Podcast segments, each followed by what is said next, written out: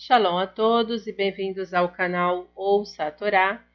Vamos para a segunda aliada para Shavai Gash, que está no capítulo 44 de Bereshit, versículo 31, e vamos ler até o versículo 7 do capítulo 45.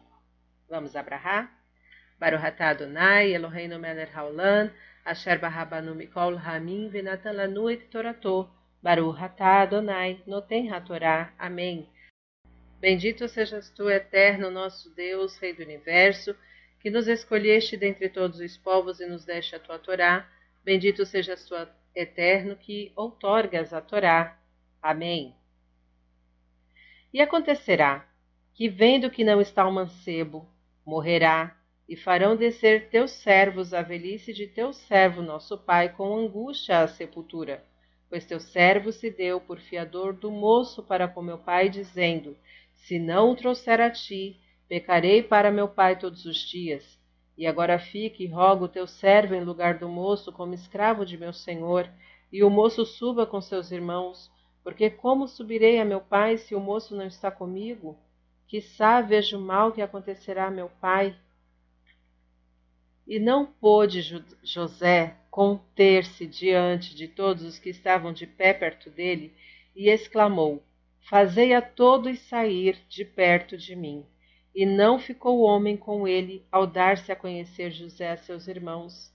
E levantou sua voz em choro, e escutou todo o Egito, e escutou a casa do Faraó, e disse José a seus irmãos: Eu sou José. Ainda vive meu pai? E não puderam seus irmãos responder-lhe, pois ficaram perturbados diante dele.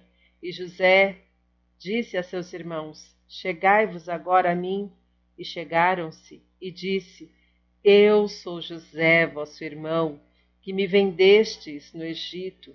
E agora não vos, não vos entristeçais, e não vos irriteis contra vós por me haverdes vendido para cá porque para preservar vossa vida me mandou Deus adiante de vós, porque já houve dois anos de fome na terra, e ainda durante cinco anos não haverá lavoura nem ceifa. E mandou-me Deus adiante de vós, para dar-vos uma descendência sobre a terra, e para fazer-vos viver por uma grande salvação. Amém. Para o Ratado Nai, Eloheinu Meler Haolam, Torah temet, v'haeu lanatá betorreino, Baruch atah Adonai, noten ha-Torá. Amém. Bendito sejas tu, eterno, nosso Deus, Rei do Universo, que nos deste a Torá da verdade e com ela a vida eterna plantaste em nós.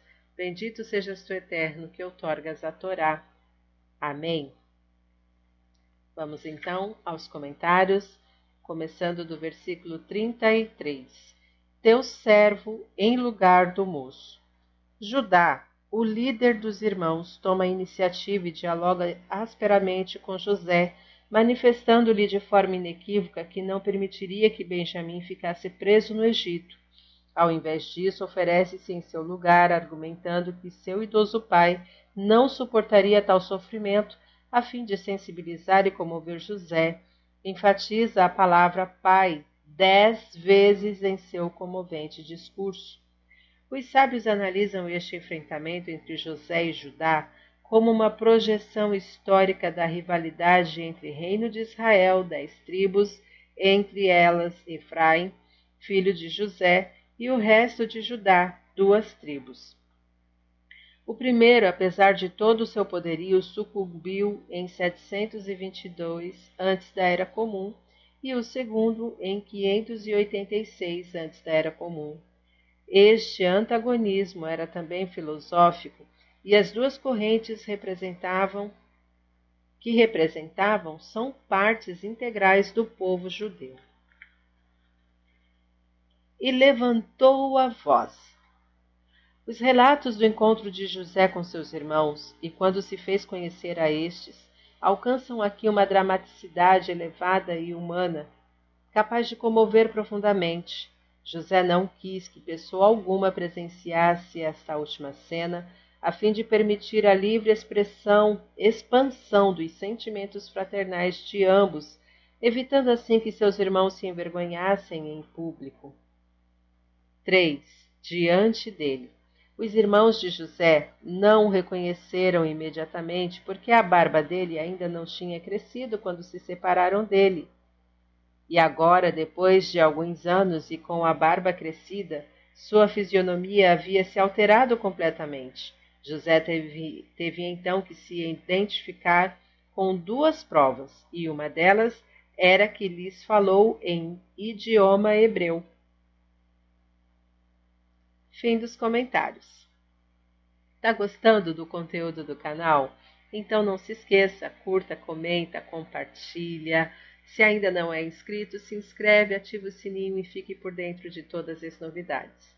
Shalom a todos!